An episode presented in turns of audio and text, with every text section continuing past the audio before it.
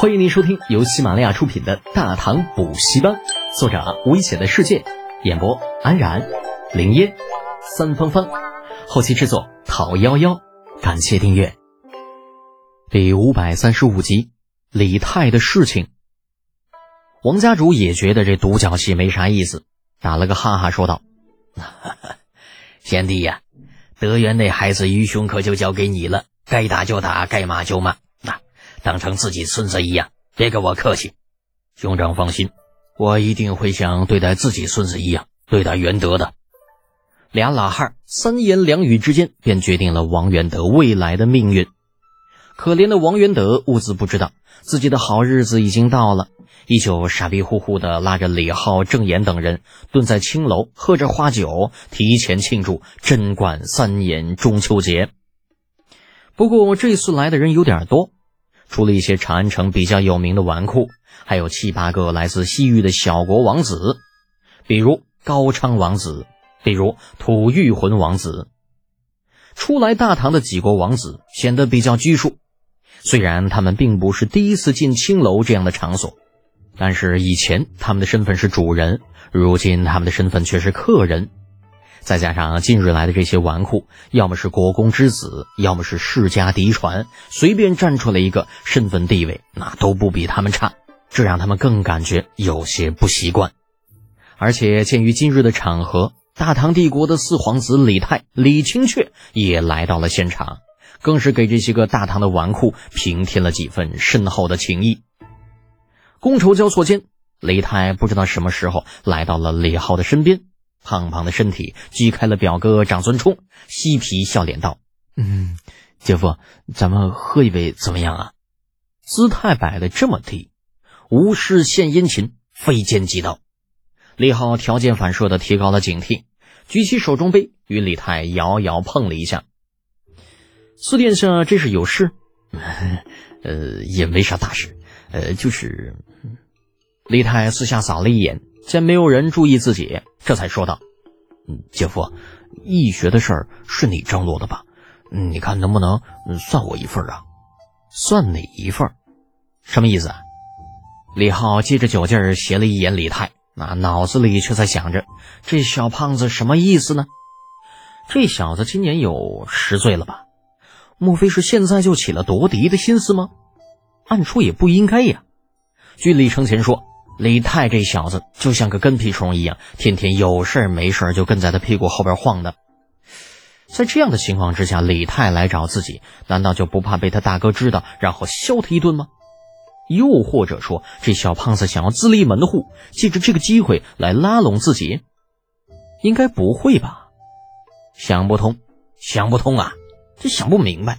现在的年轻人脑回路太过清奇了，谁也搞不懂他们到底在想些什么。嗯，就是小胖子显得有些为难，对李浩勾了勾手指，两人头对头凑到一起。姐夫，我今年都十岁了，再过几年就成年了。可是你看看我现在这，还是过着衣来伸手、饭来张口的日子，甚至就连零花钱都要跟母后伸手要。这要是传出去，多丢人呐！李浩无语，半晌对眼巴巴看着自己的李太道：“就这。”哦，李太点点头，可怜兮兮的眨巴着眼睛，啊，看着就像正在向主人乞食的小狗。李浩无奈的叹了一口气，也不装醉了，拍了拍李太厚实的肩膀：“四殿下，你看我笑了吗？”李太不明所以，摇了摇头。所以呀，听我一句劝，你这完全就是杞人忧天。就算你担心的事情真传出去了，也没有人会笑话你。不信？你问你表哥，李浩说着，指了指李泰的另一边。我表哥，顺着李浩手指的方向扭过头，李泰这才发现，那一脸贼笑的长孙冲正把头收回去，嘴角一抽一抽的，笑得贼 T M D 开心。啊，不仅如此，这话甚至还主动揭发，隔着李泰对李浩说道：“德简呐，你别听清雪瞎说，他哪里是担心有人笑话他呀？”分明就是前些时候跟阎婉那小丫头吹牛，说什么男子汉大丈夫当有凌云之志。等中秋节，长孙冲，本王跟你拼了！还没等长孙冲把话说完呢，那小李泰已经跳起脚来，胖胖的身体向着自家表兄压了过去，一边与长孙冲厮打，一边流下了悲伤的泪水。完啦，全完啦！这下露底了。早知道长孙冲是个大嘴巴，当初就不应该告诉他事情的前因后果。这现在好了，自己跟严婉的事情彻底曝光了。万一父皇母后问起来，这自己要怎么解释嘞？严婉。李浩隐约觉得这名字好像在哪儿听过，不顾身边正在玩耍、大过四打的堂兄弟二人，略一回忆，便想起似乎在齐州与严飞白聊天的时候听他提起过，好像是将作间少将严立德的闺女。严立德此人，在李浩的印象当中，一直就是一个特别有名的画家。后来熟悉之后才知道，感情这位画家也不是什么一般的人物。早年间，那大概也就是几十年前吧。那人家爷爷那也是当过皇帝的人物，名叫宇文邕。至于严立德本人，那听说李渊的坟就是他修的。除了这些，听说还有玉华宫和翠微宫这两项大工程也是由他负责的，目前正在施工当中。如此人物的少女，说实话。李浩觉得跟李泰还是蛮配的，互相之间应该是能有共同语言。想到这里，心中隐隐有了一个决定，伸手将正把李泰压在身下欺负的长孙冲拉到了一边。四殿下，姐夫，李泰衣衫凌乱，那眼泪巴叉的，就好像受多大委屈一样。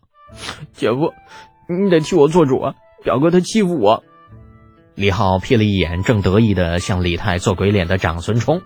回过头笑着说道：“四殿下，长孙冲就不是个好东西，你别跟他一般见识。”李泰一听这个话，便知道李浩没有替自己出头的意思，瘪着嘴：“姐夫，你怎么还叫我四殿下？父皇都已经给你和堂姐赐婚了，你现在应该叫我四弟。四你大爷的弟！你以为老子不知道你在想些什么玩意儿？要是真认了你这个四弟，那将来岂不是啥事都要帮你出头？”李浩不置可否的耸耸肩：“四殿下呀，陛下赐婚归赐婚，但只要一日没有成亲，我与你堂姐便是两家人，这岂能乱了称呼啊？今日没有外人在还好，若是他日有外人在，传扬出去，怕是对你堂姐的名声不利呀。”“嗯，那好吧。”李太太小心思没有得逞，郁闷的点点头，旋即说道：“嗯，那李后。”之前你答应我的事情，李浩一脸懵逼。我答应你什么了？嗯，就是给我在教化司谋个差事的事儿。你刚刚明明答应了。李太眨巴着眼睛，委屈的看着李浩，大有你不点头我就哭的意思。哟呵，就这小屁孩还威胁上老子了？就撒泼打滚耍无赖这一套，也不知道跟谁学的。盯着小屁孩李泰，李浩脸一冷，闭嘴，不准哭。否则小心我笑你！李泰果然闭上嘴，啊，眼泪汪汪的小眼睛与李浩对视着。那姐夫李侯，你你是答应我了？嗯，答应了。不过我这些都是看在你堂姐的面子上啊，别以为你小子真能威胁我。嗯，我知道，谢谢姐夫。李泰化悲为喜，就在眨眼之间又变得生龙活虎起来。端着架子走向主位，哪里还有刚刚消瘦的样子嘛？李浩越想越不是滋味儿这怎么瞅那小胖子怎么不顺眼？想他堂堂三品侯爷，啥时候被人威胁过？还是用撒泼打滚的方式？越想越气之下，不管三七二十一，对着李泰的背影叫道：“四殿下放心，你跟严婉的事情包在我身上，明日我便去严立德府上替你说亲。”啊！之前长孙冲嘴巴虽然大了些，但好歹说话的声音比较小，仅限于身边几人能够听到。但是李浩这一嗓子可是当着一群人的面喊的，没留半点余地。那家伙顿时所有人的目光全都集中在了李泰的身上。